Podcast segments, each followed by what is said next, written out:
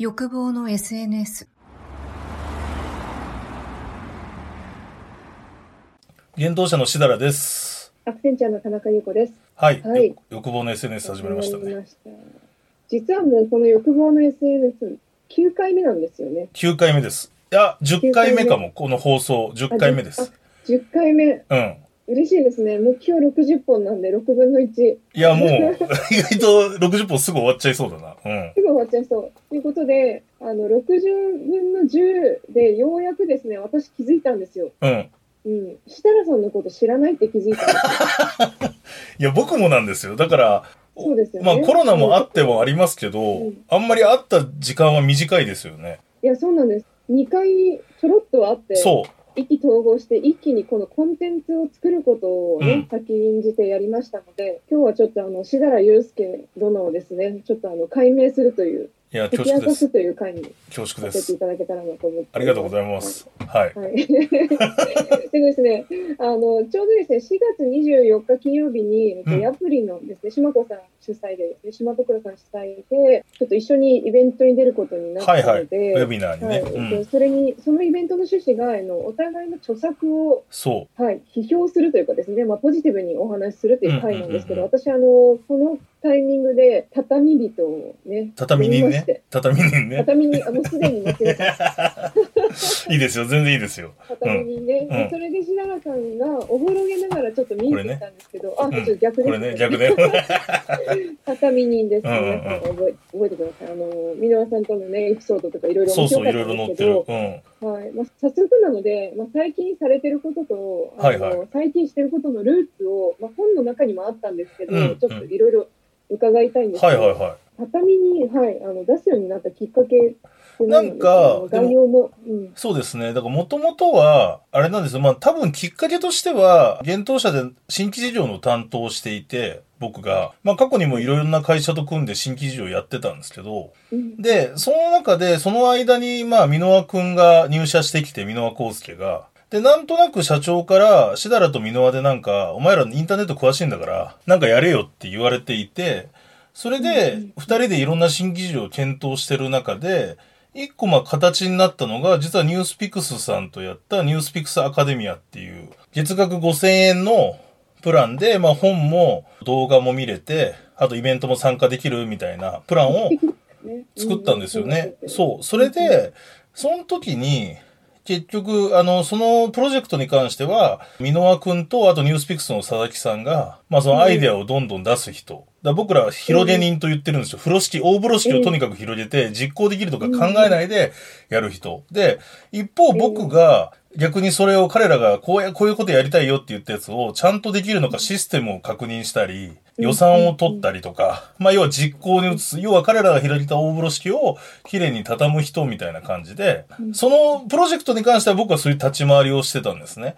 そしたら、ニュースピックス側にも僕みたいな野村さんという人がいて、えーで、要は彼と二人で、あの、まあ、箕輪くんと佐々木さんが、むちゃくちゃ言うアイデアをどうにか実現しようというのを二人でやってる中で、まあ、か実はその野村さんっていう人と意気投合して、で、あの、その頃からなんかちょっとオンラインサロンとか、そういうのも流行ってきたことがあって、で、別にお金稼ぎたいとかじゃなくて、なんかこれから僕作家さんとかのコミュニティ作る仕事になるんだろうなと思ってたんですね。うんで、自分でやんないとわかんないなと思ったので、実はその野村さんと二人でコミュニティ作れないかなと思ったんですよ。うんうん。オンラインコミュニティ二人で作れないかなと思ったんですけど、コミュニティって当たり前ですけど、何らかのコンテンツ発信があって、そこに人が集まるじゃないですか。でね。いきなりだから僕と野村さんがコミュニティやりますって言っても誰も入ってこないよねってことで、うんで、そんな時に箕輪くんから、しだらくんとか、あの、しだらさんとか野村さんって畳人っすよねとか言われてたので、じゃあその、要は仕事をちゃんと実行するエグゼキューターみたいな、参謀みたいな役割のうん。軸にしたコミュニティにしたいけど、でも僕ら知名度ないよねって話をしてて、それで、二人で、まず、 Voicy っていう、まあ、あの、ラジオアプリ、iPhone で聴けるアプリで、二人で配信を始めたんですよね。で、そしたら、意外にその番組がいろんな方に聞いてもらって、風呂敷畳人ラジオっていう、まあ、ポッドキャストみたいな感じでアプリで聴けるやつなんですけど、何万も視聴されてますよね、これ。そう、今ね、70万回ぐらい再生されてて、ねまあ、あのーうんうんうんでも、ゆどうだろうな、だからかなり結構、 Voicy の中でも上の方にランキングに入ってきて、うんで、結果的にそれで本当にコミュニティ作ることになるんですよ。畳人サロンっていう。うん、で、それで地方にイベント行って、その仕事術とかのセミナーをやったりとかいろいろしてたら、うんそしたらうん、今回そのプレジデントっていう出版社さんから、本出しませんかって言われて、この本出したみたいな。シンデレラストーリー。そう、まあシンデレラかどうかわかんないです。でもまあ逆にそういうことをやってたのがこの1、2年で、それまでは掘り下げていくと、まあ伝統者でいろんな新規事業を立ち上げたり、逆にうちの会社ってやっぱりそのいろんな企業さんの付き合いが多いので、まあ社長が目立つ人でもあっていろんな案件が飛び込んでくるので、なんか本書く時に思ったんですよ。ある、ある意味振り返ってみたら、なんか確かに畳人みたいな、要はその仕事を実行することに軸を置いて働いてきたから、結構今の自分の立場があんだなと思って、それでまあ本を書いたみたいな感じです。なるほど。そう。なんか白井さん、その本の中にも書いていて、まあ、うんあんまりここでお話ししすぎると、あの、ヤプリのセミナーの内容がそう、これだから実はヤプリ。リのセミナーの前にちょっと撮ってるんですよね。はいはい。そうですね、そうなんですよ。そうなんです。そこの中にもあって、すごい面白いなと思ったのが、うんなんかあの、キャリアが面白いなって思って、はいはいはいはい。なんかそれが私ちょっと、なんだろうな、シンデレラストーリーっていうとちょっと変なんですけど、うんあの、努力が積み重ねてきて今あるんだなっていうのが、本当に如実に見えてきて、なんかその、私の周りのの人ですごい尊敬する人との共通項がすごいそこに浮き彫りになったというか、なんかあの、一番最初、え営業みたいな。そうそうそうそうそうそう。だから、すごい一番最初。一番最初は、まず、僕僕は仕事、そう、マイナビなんですよね。で、は一番初めとしては、大学生の頃にヘンプロに勤めてて、まあバイトしてて、うんうんそれで雑誌作りとかをちょっとやってて、それでまあ出版社行きたいなと思ってマイナビに就職したんですよね。で、でもマイナビって出版社でもあったんですけど、まあ皆さんご存知の多分転職サイトとか就職サイトとか有名で、そうですね。うんで、結局そこの営業部に配属されたっていうのが、うん僕のまだ社会人としてのキャリアはそこがスタートで、うーんうん。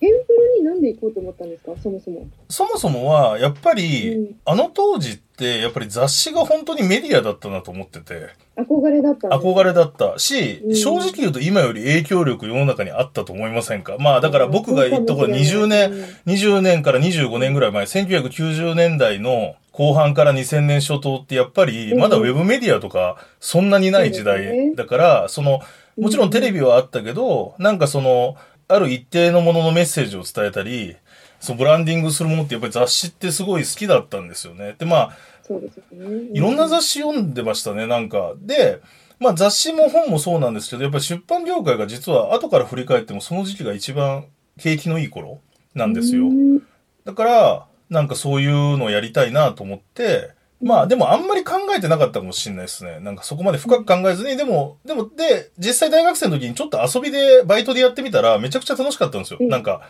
それこそ、ちょっとアーティストさんにインタビューに行ったりとか、ああ、ウキウキする。私もミーハーだったからわかります。そう、ミーハーだと嬉しい。僕も田舎、あの、もともと和歌山の田舎からで東京に出てきた田舎者なんあで、和歌山なんですか？そうそうそう。そうなんですよ。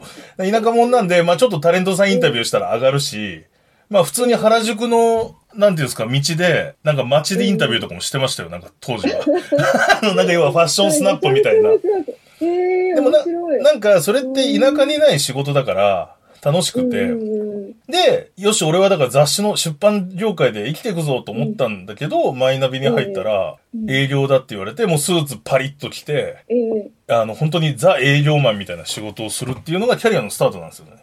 う。んでもなんかその、どっちの姿も想像つきますね。その、ヘンプロでご活躍されてる姿も、なんか営業マンとしてもすごい、そう。設楽さんみたいな人に営業されたら割とうんって言いがち。でもね、だから、あの、僕はその時本当に実はもう、配属された瞬間やめようと思ったぐらい嫌だったんですけど、やったらめちゃくちゃ楽しくなってきて、で、うんうんそれが逆に今メディアとか出版業界にいる中で強みになってる気がするんですよね。なか。なんんか、手張りの主をやったってうん、いうそうそうそうそうそうそう、んんで、やっぱりいろんなビジネスの基礎が営業には詰まってるし、うんということで、あの時は嫌だったけど、今考えると、でも、でもなんかね、そもそもすごい真面目なんで、これがノルマです、これがルールです、こうやるといいですよって言われたら、僕なんか、性格的にとりあえずその通りやっちゃうタイプなんですよ。なるほど。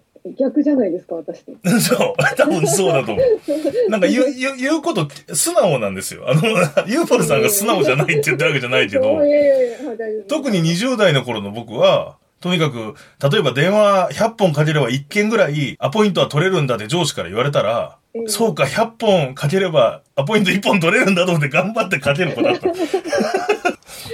偉い。やっぱそういう人たちって愛されるから、あのそのさっき私申し上げたリスペクトしてる人たちも本当に愛される人たちで、まず主をものすごいするっていう感じの人が多いですね。で、その中でいろんな人がチャンスをくれるようになって、うん。一個一個着実に出していってっていうのがすごい白原さんのあの本を読んでても思いや、いましたしありがとうございます。いや、本当に、しかもなんか柔軟だなっていうところもすごい面白いなと思ってて、うんうん例えばその仮想通貨とか金融系のこととか、新しいことがあったらそこにあの知らなくても飛び込んでいくっていう感じとかあります。僕ね、でもそれは本当に今でも常に意識してることで、特にインターネットができて、みんながパソコンを買えるぐらいの値段になった時から、もう多くの仕事が別に、あの、だから医者とか弁護士のような資格のいる仕事と、あと、鉄を高温で溶かして、ええ車を作るみたいな、その非常に大きな工場がいるものはできないけど、うん。それ以外の仕事は絶対、要は同じ人間がやってんだから、例えば、明日からエンジニアになれと思ってもなれると思うんですよ。だって、エンジニアの人とも同じような人生歩んできて、彼らは就職でエンジニアになったかもしれないけど、うんそう。だからね、今、今から一人で車作れてたら無理だけど、まあ、うん極論その、例えば、あの、インスタみたいなアプリ作ってってたら、うん多分、時間さえあれば誰でも作れると思ってるんですよね。いや、うん作れますよ。作れますし、車もね、多分作れますね。確かに。あの、そうかもしれない。うん。だから、そういう意味では、なんかやれないことは多分なくて、ただそこからセンセンスとかスピードの話はまた別なんですけどね。うん。わかります。だからその勢いでやるっていうのと、あと僕はだからその、原体験として、要は大、うんすげえやりたくなかった営業の仕事を、うん。でも、頑張ってやったら、それなりに面白さもわかり、で、うん。結局、その時はでも、やっぱり僕、クリエイティブな仕事がしたいと思ったから、結局、現当社に転職するわけですよね。2年半しか営業やってないんですけど、でも、うん。現当社に転職して、逆に前の会社で、ゴリゴリの営業をやってたことが、めちゃくちゃ役立つことが分かったんですよ。うんだから、ね要は、自分がやりたいっていうことと、アセットとして持っておけるスキルっていうのが、やりたいだけでやってっちゃうと、あの、偏っちゃうんですけど、外圧によってなんかやらされた時のスキルが、なんか意外なとこで役立つなと。だから、本当に全く関係ない仕事でも役立たないことないんじゃないかなっていう。そういう意味で言うと、幻冬者ってすごいベストでしたよね。なんかこう、あベストだったの、と思う外圧がすごい強いじゃないですか。強いさんも、あないの井上さんもそうですよ。そう。外圧も内圧も強いですからね。もうだから、深海みたいな場所ですからね。本当幻冬者って。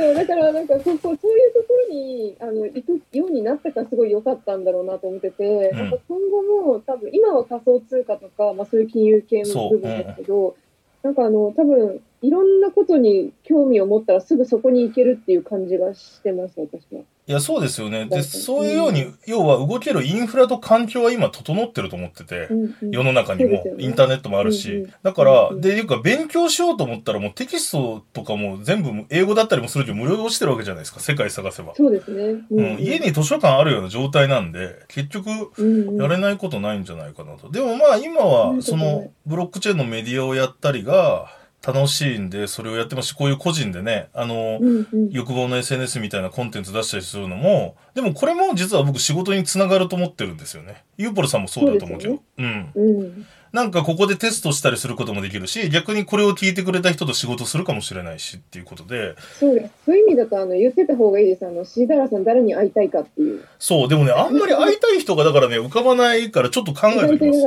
うん。そうそそううです。ね。いや、いろんな人に会いたいですけどね。ええね、ええうん。なんかアプローチできればいけるっていうね、自信も我々なんとなくありそうます。そうそうそうそう。すごいいいと思います。なんか私、あの、篠原さんを初めてお会いした時にはいはい思ったのが、畳人、畳人っていう。畳人ねあダメだ。畳人だ。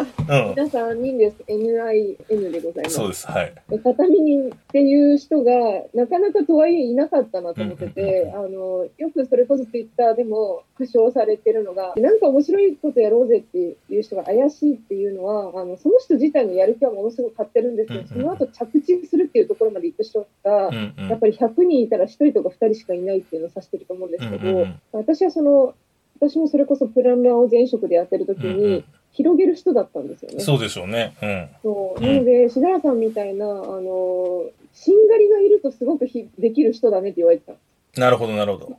参謀とかしうんうんうんんがりみたいな人がいるうんうんと、田中優子はもっと伸びるって言われて、実際そういう人がいらっしゃって、ものすごい助かったということがあるので、うん。うん。あの、しだらさんとはちょっと私もいろんな企画とかをやっていけたらな、引き続きと思って、ぜひぜひ。はい。広げてきます。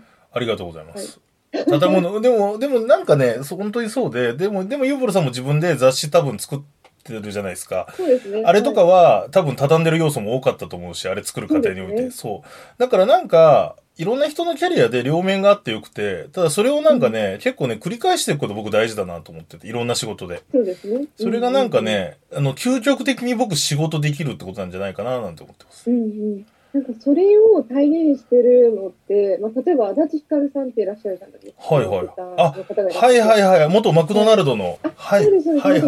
私、あの、足立さんすごく、あの、尊敬している方の一人なんですけど、うんうん足立さんは3年間同じ会社にいないっていうそうをか。心情にしてる。うんうんうんはい。なんで、それも、今、設楽さんがおっしゃったように、あの、いろんな畳み方、広げ方っていうのをいろんなパターンで、それを会社規模でやってるっていうのが、あの方のすごいとこなんですうんうん。確かに。うんいろんなパターンで、要はあの反射神経を鍛えていくんですよね。うんうんうんうんいろんなピンポンが、うんうんね、飛んできても、これはちゃんとスマッシュで返すぞとかできてくるんだなっていう気がします。確かに。白田さん、なんか最近、うん。あの、マイブームみたいなのないんですか？すっごい唐突ですけど。いやー、マイブームな、だからずっと一時期はサウナにはま、今、今もハマってますけど、ハマってたりしたんですけど、うん。でもね、今ね、マイブームというかね、もうこのリモートワークで時間が浮いた中で前も言いましたけど、僕も自分を英語に染めようと思ってて、うだ。だから今今何を置いてでも力入れたいのは英語だと思って、だから忙しくてまだできてない、なんか仕事が暇にならないでできてないんですけど、ちょっとこのゴールデンウィークも含めて、もう英語がマイブームですというぐらいに持っていかないと、もうこれ人生の最後のチャンスかなと思って、ちゃんと時間かけて勉強できる。私の前で宣言されたということはもう決めですよ、これは。いや、決めです、決めえっとです。具体的に、具体的にもう決めましょう、それは。今日。2020うん、隙間時間 English をすると。する。いや、そそれで、うん。どこまで行くのか。でも僕、だから自分のその新しい経済っていうブロックチェーンのメディアやってるんですけど、えーそれで多分年内に英語でインタビューする機会とか全然いっぱいあるんですよ。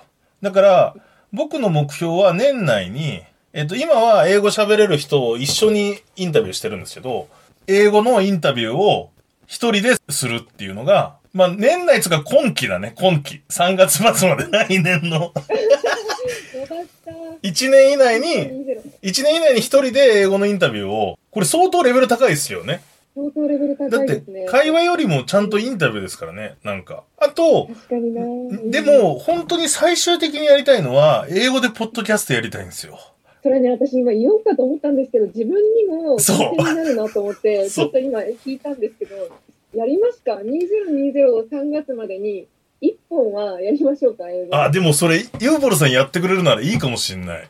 やりましょうか。私もそこまではちょっとドキドキするんですけど、だって、まあ言っちゃうと今のポッドキャストマーケットの主要なコンテンツ量で圧倒的に英語が多いじゃないですか。 United States of America ですよ。おっしゃる通りですよ。で、アンカーも使ってるわけだし、配信でねそ。うですね。いや、やっぱり、あのー今音がちょっと来つつあるって時に、うんいや、だから僕、あんまりもうこんなこと言うと、これ、あんまりこの、この自分の番組だから言いますけど、自分らの、あの、ちょっと世界を見たい、世界行きたいんですよね、やっぱ。そう、なんかね、国、国内でね、なんか、スタートアップの社長とかがごちゃごちゃごちゃごちゃ、偉そうに言ってんのとか、聞いてねあんまり言っちゃう。でも、なんかね、いや、まあ、やってる仕事がブロックチェーンで、本当に海外の人と接することも多いからなんですけど、うんやっぱり世界規模のことやんないと意味ねえなと思ってて。だから。本当にここは半年一年死ぬ気で勉強して、まあそれはもう完全に仕事につながるので、そうですねそう。だからブロックチェーンのニュースとかもね、本当は日本のニュースは世界に全然伝わってないのね。例えば。うんそれはそうですよ。日本のスタートアップの情報だってほとんど、アメリカのテッククランチ読んでも、ジャパンで検索しても、楽天ぐらいしか出てこないわけですよ。そうですよね。そう。だから日本のテッククランチに日本語で載っても意味なくて、だからなんかそういうことを編集者としてなんか手伝いたいので、じゃあ日本でこんなイケてるスタートアップがあって、これウーバー超えるかもよマジでみたいなことを、少なくともなんか伝えれる人になりたいなと思ってるんですよね。それすごくいいですね。私もあの、セスに、えっ、と、うん一昨年と去年かな、うん行ったんですけど、うんもうやっぱりこう、特にテクノロジー周りが日本が結構遅れてて、うん。危機感を感じるんですけど、みんな外に出てないから危機感すら感じ得ないっていうのを、やっぱりあの、難しいメディアは伝えてるんですけど、そう、あそう。のこういうかなり砕けた感じで、ん。あの分かりやすく伝える人たちってまだあんまりいないいないそれをちょっと目標にしましょう。うん、やっぱりそあのの、ー言、ちゃんと言語とか使ったい日本初のインフルエンサーで世界に出てないんですよね。その、うん。言ってしまうと、そうですその、あの、ビジュアルとか、インスタとかではあっても、うん、で、まあ、世界って言っても別にアメリカだけじゃなくて、アジア圏も結局英語なんで、そうですねねそれ、ちょっと目指しましょう。で、あの、いや、目指す。だってこれ、これだってさ、ユーポルさんのこれ雑誌ですけど、あの、今手元にどう、あるんですよ。これも全部バイリンガルじゃないですか。なんか、これ素晴らしいなと思ってる。ありがとうございます。あの、ちょっと、あの、今年は難しいかもしれなくても、来年、再来年、私もまさに、シンガポールとヨーロッパのあうんのアートブックフェアに持っていこうって思っていて、世界を目指すということを考えているので、欲望の SNS もね、そうですよ。英語で、まず欲望って英語で何なんだろう？あれか。デ デザイア。デザイア、デザイア。SN、ちょっとなんか、あれだけどデザ。イアオブソーシャルネットワワーク。やばいですね。うん。一応私、外資にいるんですけれども、私も鍛えます。あの、外資にいるだけで。いや、だってさ。セスとはいかサウスバイとかも行ってるしさ、ええ行ってるよねね。バーニングマンは行ったねんでしたっけ？あれ、バーニングマン行きたいんですよ、バーニングマン。まだ行ってないんで、ユーポルさんでも行ってないんだ、まだ。行ってない。で、な、なんでかっていうと、私、こう、こう見えてね、ちょっとあの、人前で結構こう露出するっていうのに、こう見えてって変な話なんですよ。バーニングマンって、こんな明和電機の服着ながら言うのも変な話なんですけど、バーニングマンってみんなね、こう、わーってなって、結構露出激しめなので、うん。ちょっと、あの、恥ずかしい、照れちゃう。なるほどね。うん。そう。だから私、まずは、あの、とはいえ、フランスとかの、あの、大型のイベントとか、えっと、うあと、こちらとかは行こうと思ってて、うんうんうん。今年ちょっと大変だけど、来年ぐらいはフェスがあることを願ってやらないので、うん。はい。で、そのタイミングになんか合わせて向こうの人とか取材できうんうんるっていう、うん。せっかく行くのであれば。いや、だからいいですよね。やっぱり世界に発信したいなって常に思いますね。やりましょう。二人でやります。予防の SNS だから1年。年、2年で、うん。ちょっと、英語版、パイロット版でも撮ってみたいですね。初めは多分ね、台本あってもいいと思うんですよ、正直。うんうん。うん読みましょう、こうやって。そう、読みながらでもいいですよ。ポッドキャストですからね。Hey, なく楽しみ雰囲気で始めましょう。うんはい。